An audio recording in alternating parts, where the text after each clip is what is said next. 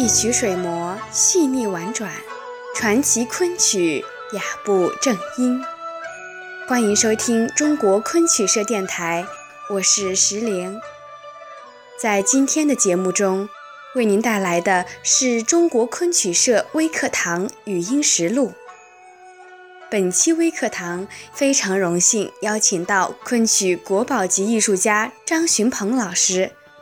他将与弟子昆腔京韵俱乐部创始人赵金宇一道，与我们聊一聊“传承不走样”这个话题。各位中国昆曲社的朋友们，大家好，我是赵金宇，也是张老师的学生，非常高兴能够到中国昆曲社，在这样一个微信平台上与大家一起分享澎湃艺术。中国昆曲社的。亲爱的曲友们，今天我们可以在微信上面大家聊天啊，那个聊艺术，呃，我们可以见面了啊，谢谢你们。我是上海昆剧团的昆剧演员张寻鹏，谢谢你们大家一起啊，呃，向你们学习。嗯，我想很多朋友都已经看到了姜老师的非常唯美的剧照。相信大家，嗯，在很多的媒体啊或者剧场看到我们姜老师的演出，嗯，可见我们张老师的澎湃艺术是非常具有它的独特性。所以我们平时有这样一句话，就是“寻美且艺”。那么今天呢，我想，因为是在微信上嘛，所以呢，更多的我们可以请张老师给我们聊一聊昆曲的唱腔。因为张老师一直觉得传承要不走样。其实对于我们来说，能够学到老师的，嗯，我其实我们现在也只是学到老师的一点皮毛啦。那么真正的传承是需要我们非常认真、非常敬仰的态度来对待这样一个艺术。那么下面请张老师。给我们讲一讲昆曲的，嗯，这个澎湃艺术的这些唱腔啊，包括我们应该今天应该怎么样来传承这些艺术。好的，刚才那个金宇呢跟我提出了我们的昆曲是要传承不走样啊，这是我一直呢几十年对昆曲的那个一个最深的理解，跟不能忘怀的。因为我说那个传承不走样的，我现在要先说一下呢。呃，我的老师，我的祖辈，上海戏曲学校的传字辈老师，于正飞、颜慧珠老师等等，包括那个后来我跟姚春香老师是浙江的一个艺校，姚春香老师学习。我呢想呢，饮水呢要思源。我特别呢感谢我的老师们，给了我这么好的一个昆曲的艺术，也非常的感谢我们的党，因为这个呢是在我年轻时候学戏的，十二岁学戏的时候啊，我们的老师传字辈老师，他们已经就是这个之前在戏校之前，他们已经都。比较那个生活各方面都困难，昆曲呢不景气了，所以后来是我们的党，我们的上海那是上级领导，把昆曲啊整个传字辈老师集中在一起了，成立了戏曲学校。那么招生招了我们这一批呢，现在叫昆大班了啊。那么昆大班大家都知道啊，是出了很多人才啊。这样的话呢，我现在是年纪已经七十五岁了。特别特别的觉得呢，饮水思源，不能忘记我的那个前辈祖辈们对我们那个昆曲的传承。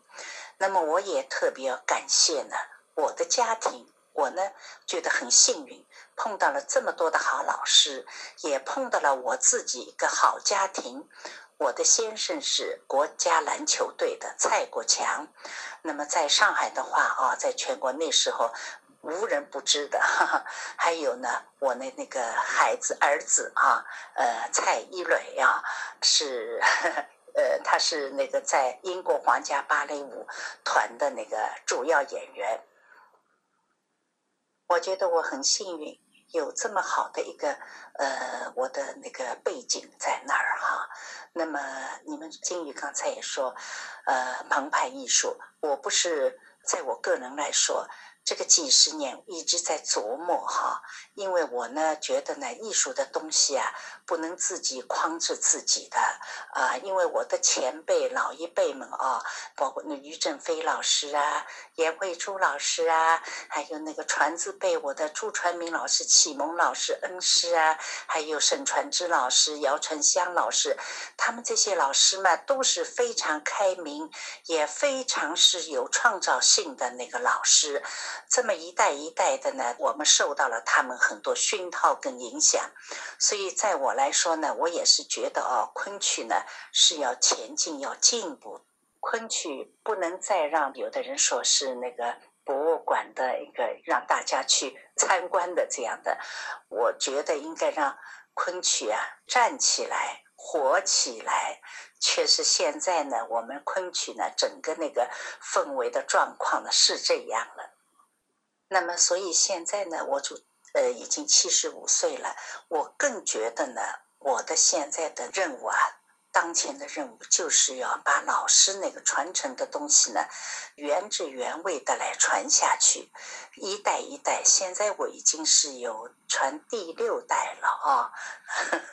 第六代下面现在也是十三岁左右这样的啊。所以我觉得呢，一个是我本身对昆曲来说。虽然我有一些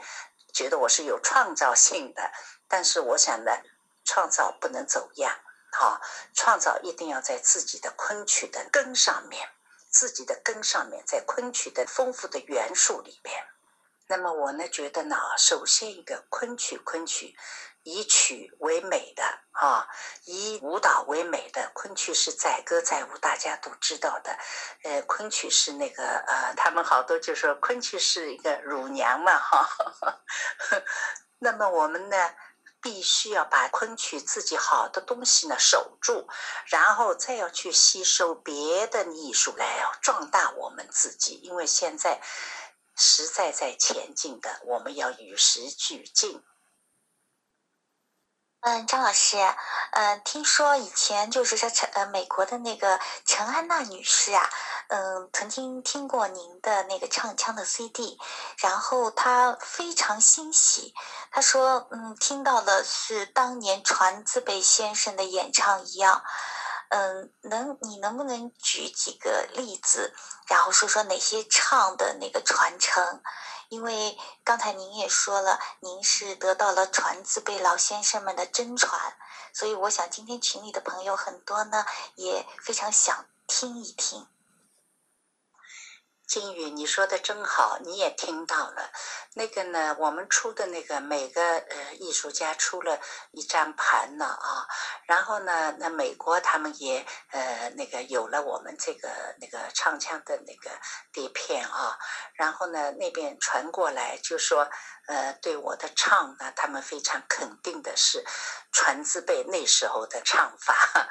然后这次在我们大师版嘛，北京大师版的演出嘛，呃，陈安娜女士坐在我旁边，她就直接跟我说起了，是的，是这样的，她是这么说的，她说觉得喜欢我这样的唱，她说是很传统的啊，我唱一下《莫乱里》三个字啊，《莫乱里》。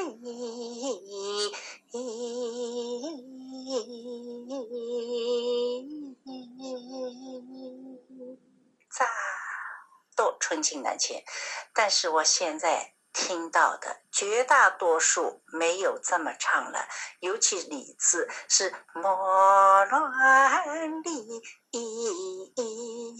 那么如果这样的话呢，我们因为老师传承的是李字啊，李。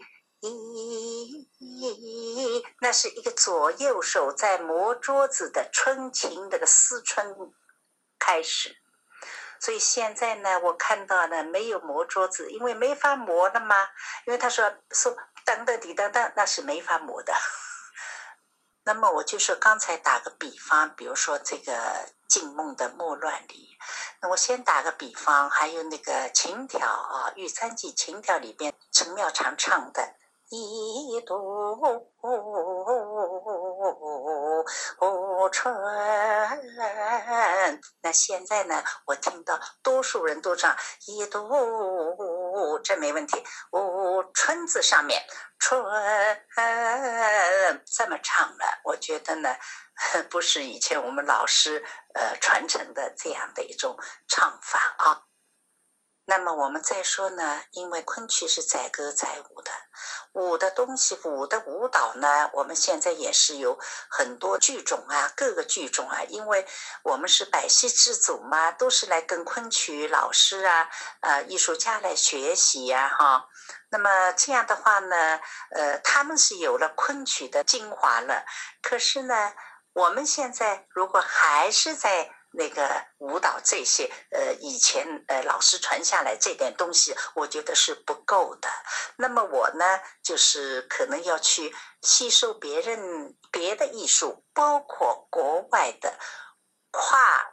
国际的艺术。那么我身边是最好的例子，就是我的儿子蔡一磊，英国皇家芭蕾舞呃团的主要演员，他在英国待了十四。因为他是在八七年的时候得了一个国际世界大奖。那是呃，中国人是第一个得世界大奖，到今天呢还没有人突破。他我呢，因为去英国呢去呃看望他，在那儿呢，我看去看芭蕾，又去看他们那边的英国的舞蹈，所以我觉得呢，这个东西我这么好啊，我就吸收了好多他们那些要施展、打开来、立起来那种美的那种感觉啊，所以我觉得在美学上面，我呢。是吸收了一些他们的舞蹈呃之美的东西啊，那么这样的话呢，我儿子呢也经常跟我在交流啊，他在看到我们昆曲的美啊，表演的美啊，他也吸收啊，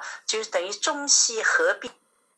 其实艺术的东西，不管是中，不管西，是你中有我，我中有你的。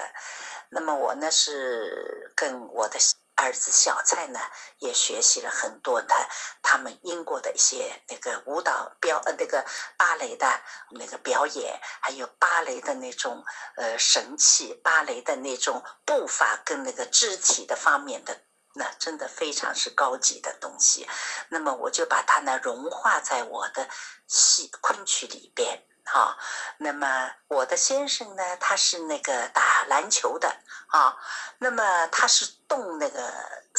腿、动四肢的，也是。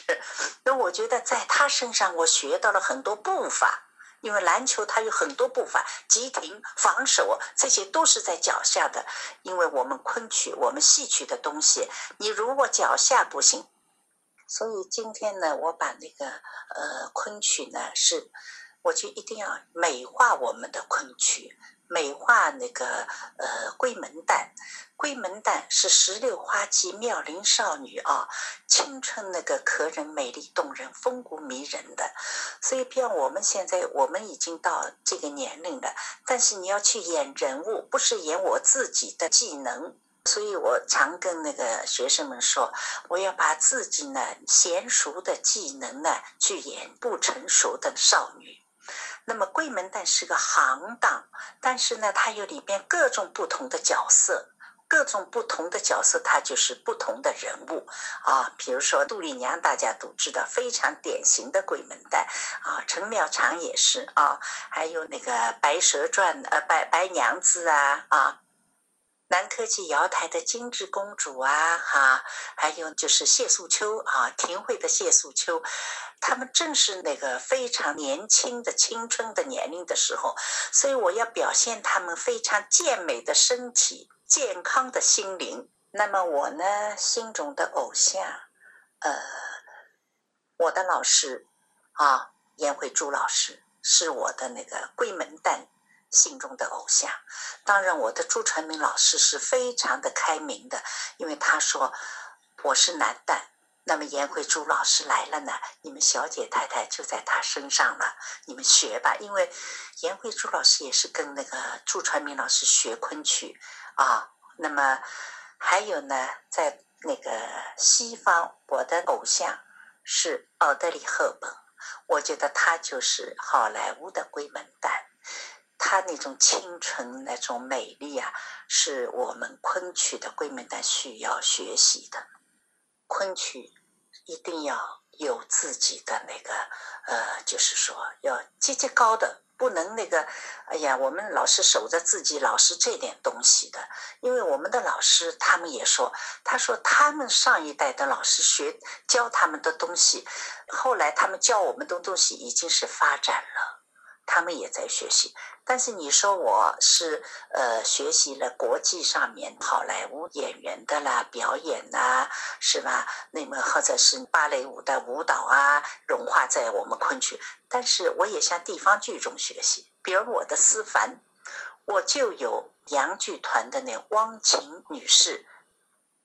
所以说，张老师在舞台上所表现的闺门旦，一直是有给人家感觉是阳光。健康健美的状态，嗯，因为闺门丹他毕竟十六岁，所以老师，我想。嗯，也是替大家问一个问题，就是说闺门旦是一个大的行当类别，那么其实所演绎的是各种各样的人物嘛。那么杜丽娘不是百花公主，也不是谢素秋，谢素秋也不是乔小青，所以每一个角色都有他自己的人物特点。那么老师在舞台上又是怎么来分别这些人物特点，怎么来表现的？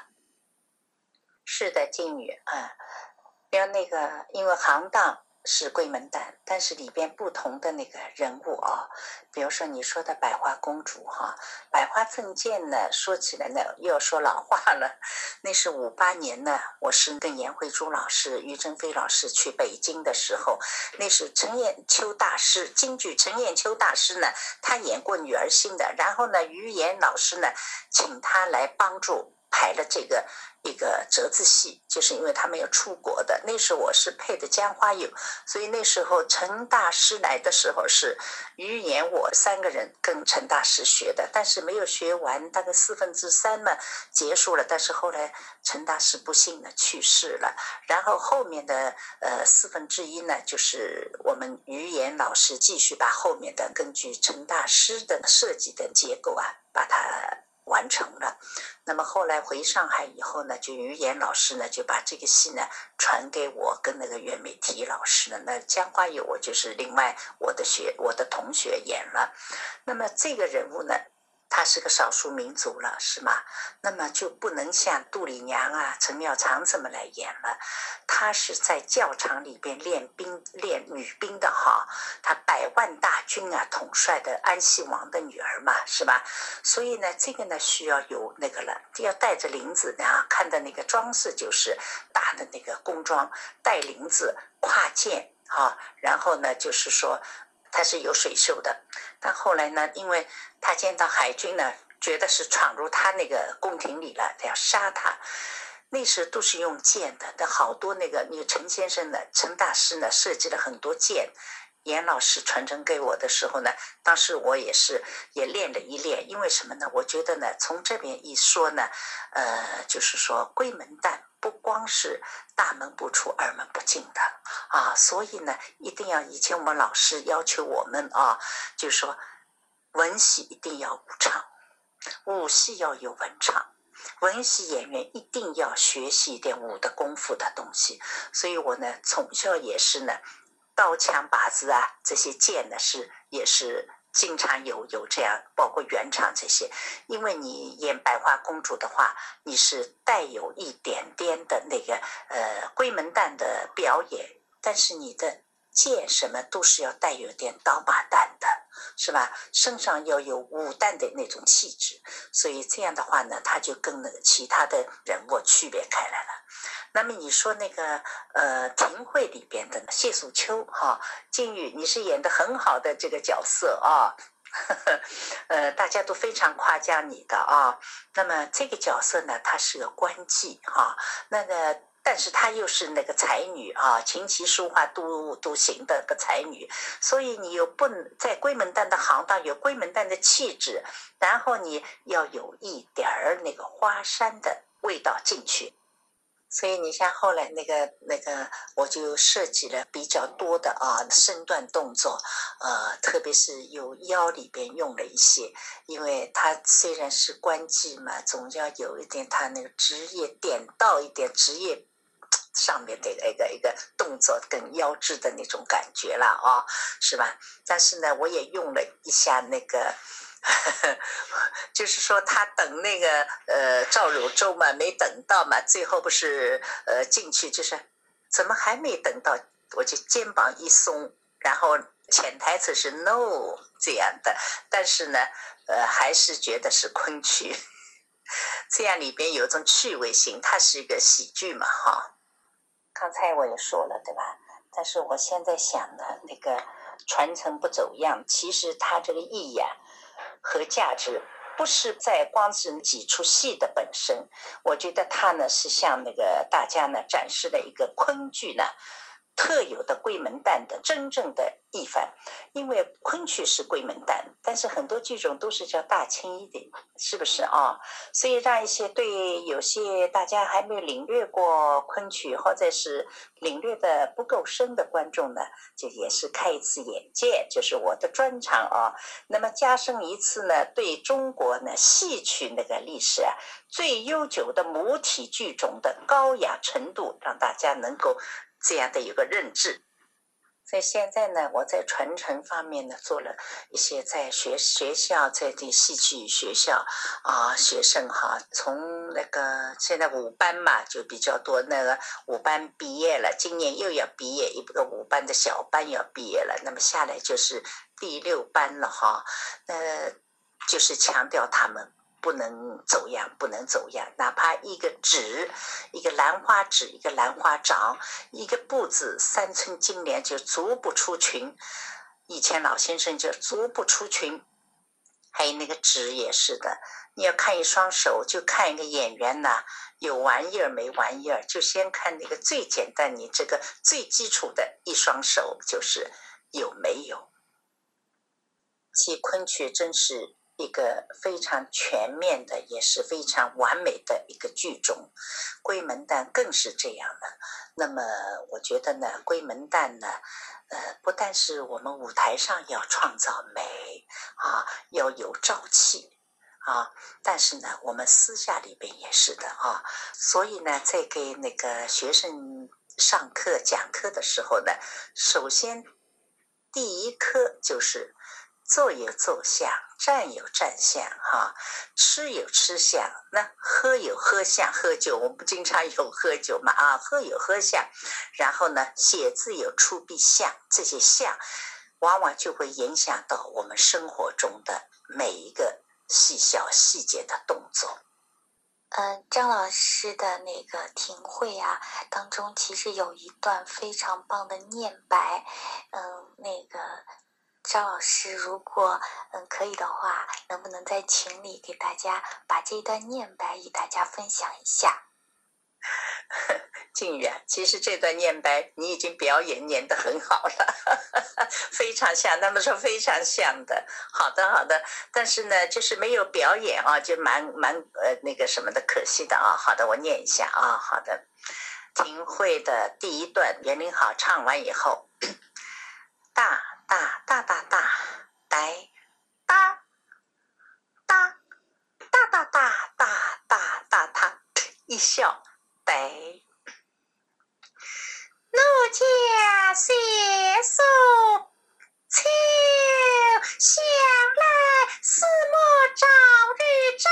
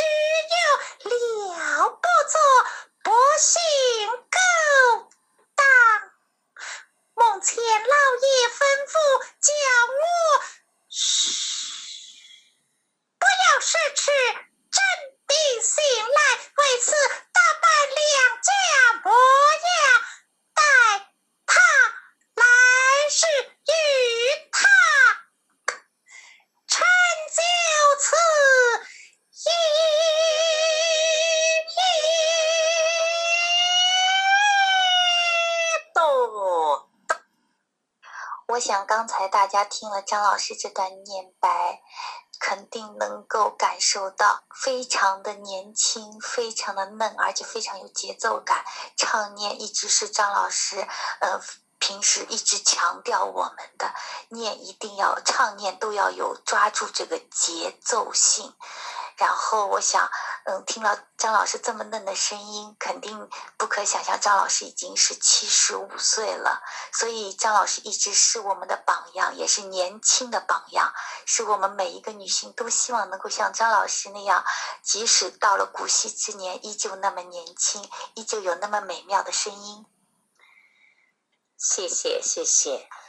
那么我刚才在说静宇说的，我的声音啊是是的，我一定要那个，我跟学生们也说，现在你们是年轻啊，声音都是非常那个亮啊，亮亮的啊，呃脆的。但是到了年纪大了，他声音那个整个，因为他那个呃声带啊肌肉都会松弛哈，但是你必须要去练。练出他这个年龄，就龟门旦这个年龄的声音来，那当然是也是蛮蛮辛苦的啊。那么，呃，他说的就是说，我们这个年龄啊，不能说啊，我老了，我年纪大了，我就在台上如果演的话是，呃，就就这么大家能够我在技术上面能够熟熟啊，比较没问题的，不是的，我对自己呢也是非常的挑剔的。我就一定要做到，尽量做到尽善尽美。其实有时候真的是非常对自己那种那种要求啊很高的，包括扮相啊什么。因为这个是年龄是不饶人的啊，呃，脸脸脸部那个 皱纹啊，还是脸蛋儿啊，都是会呃生理上的变化了啊，是吧？但是我总是想把自己还是要像年轻时候一样，这样的我觉得让人家能够。哦，享受到哦，虽然年纪大了，但是他还是呃有这样一个一个一个人物在年轻的状态里边，这样也能够给人家带来一种呃非常欢愉的一种感觉哈，是吧？我呢是在这方就是传承不走样里边呢，我觉得呢要紧紧的掌握住昆剧啊最核心的内核。那一个就是因为昆曲的美呢，首先是古典文学美嘛，啊，是吧？那么那个还有呢，它的唱腔美哈。古典文学美呢，就是我们那个剧本啊，你看汤显祖的那个《牡丹亭》啊，啊，你看都是非常非常精美的文字啊，所以我们要去体现、体会《牡丹亭》也是很不容易的，不是一朝一夕的哈，几十年来一直是要琢磨它。那么我觉得呢，刚才我说的啊，就是我们的文学，就是古典文学美嘛，哈，呃，这个是大家都是，就是因为我们昆曲为什么是各个剧种里边是百戏之祖呢？就是因为它古典文学美啊，是没有人能够比得上的。那么昆曲的唱腔呢，美啊。因为它是水磨，水磨就像那个糯米粉啊，这么磨啊磨，用水磨出来，非常糯糯的哈，非常柔软的吃起来是吧？那么我觉得声音呢，也是唱腔，水磨出来声音呢，非常清纯甘美的，像泉水一样。我认为我们的唱腔是应该是没有火气的，不是要凭我自己嗓子哇啦哇啦去叫的，尤其贵门旦。细声嫩气的，但是是有节奏的，不是说我细声嫩气了以后我就没有节奏，节奏确确是要非常有激越的节奏。像我就刚才说的那个念白里边讲究那个节奏，要不然没节奏，这一大段念白就就这么稀里糊涂的过去了，糊过去了，是吧？就没有这个人物的那个形象出现在观众面前。那么我们的舞蹈。我们的舞蹈呢，对吧？昆曲的舞蹈是大家各个剧中所追捧的，那么都要来学的哈。它一定要有妩媚，而且还要有雅韵的内涵。那么细腻当中呢，要有激情，蕴藏一种千种风情啊。所以这个是要有炉火纯青的功力了啊。金宇，你说的对，十六岁演十六岁是本色。对的，那个十六岁演七十六岁，那是本事。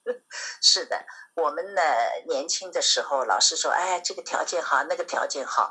我也一直，所以我总是会多想一想。一直年龄再上去，我就想，我不能演本色了，一定要演静怡你说的，就是本事，要把老师传给我们的东西，我画到自己人物里面去啊。嗯，老师说到唱腔啊，其实有一件事情我我也一直觉得很难为情的，就是说小时候呢，我们是看过公尺谱的，但是随着后来，我们就一点点一点点的，就是忘却了，也就是说，我们偷懒，说白了就看简谱了，不再去看公尺谱了。那么，嗯，渐渐的也就越来越生疏，越来越生疏。那么，其实我想问问老师，那么公尺谱对于我们今天？嗯，还有多大的意义？金宇提的太好了，这个事情我跟好多朋友啊，包括我们的同同仁啊，也提，我们要把公尺谱啊，要那个拿回来，因为我们小时候我们都是 用的公尺，后来也不知道什么时候开始都是成了简谱了。说实在的。公尺谱呢？那时我们都唱的公尺啊，公共尺册上。但是后来用了简谱，我倒是不大看得来了啦。啊，知道的，但是看起来很就是比较困难的，吃力就是啊。我觉得公尺谱是我们昆曲，昆曲你想，那个魏良辅，明朝魏良辅创造了昆曲，就是公尺谱创造了。那么现在如果我们要传承的话，这公尺那个不走样。不要说走样，现在连公尺谱都好多，我们学生下一代懂。所以我呢真的呼吁啊，希望我们呢能够大家用公尺谱，尤其我们的个专业的，一定要从公尺谱学起来，因为公尺谱里边有很多非常呃，就是很简洁的啦。呃简谱当然也好的，对吧？但是简谱就我看起来，我觉得比较复杂了。那个它非常简洁的气口啊啊，你要停顿啊、几拍啊，都是讲得非常清楚的。我觉得这个这个传承里边就要包括要把昆曲公尺谱啊，我们要把它学回来啊。我呢自己本身也是的，你再不那个的，我都快忘了要。但是现在还是一看公尺谱啊，也也是速录曲谱，就于正飞老师的那个父亲啊，我们祖辈嘛啊，那个速录曲谱一看就是非常的熟悉，也非常的好懂，呃，所以呢，我觉得呢，它的意义呢是在传承里边。那么在我个人来说嘛，我就是把桂门旦的那种，呃，几十年来对他的一种，呃，就是说。哎，这种情怀啊，真是不可能忘掉的。现在舞台下的我呢，呃，就是说，我们不一定是要买名牌的东西，但是一定，我就上课的时候，比如到学校上课，我首先呢。进门，我就是要给他们感觉老师是干干干净净的哈。然后我对学生的要求也是的，首先你们给我的感觉也是非常青春的个呃纯净的，因为我有年龄了，他们正处在少女年龄的，让我感觉到就是说我也青春了。这样的话，我就教出来的戏，他们就是一种青春的感觉，是吗？但是我呢也是这样的。我就上课，我课堂我首先是笑，他们希望他们也见到我也是笑，因为闺门旦首先要学会笑。呃，这点张老师平时上课一直跟我们说的，不会笑的人是演不好闺门旦的。那么其实，在舞台下，在生活当中，不会笑的女孩也是。不讨人喜欢的女孩，也是不可爱的女孩，所以希望大家每天都用灿烂的笑容，嗯，迎接每一天的生活。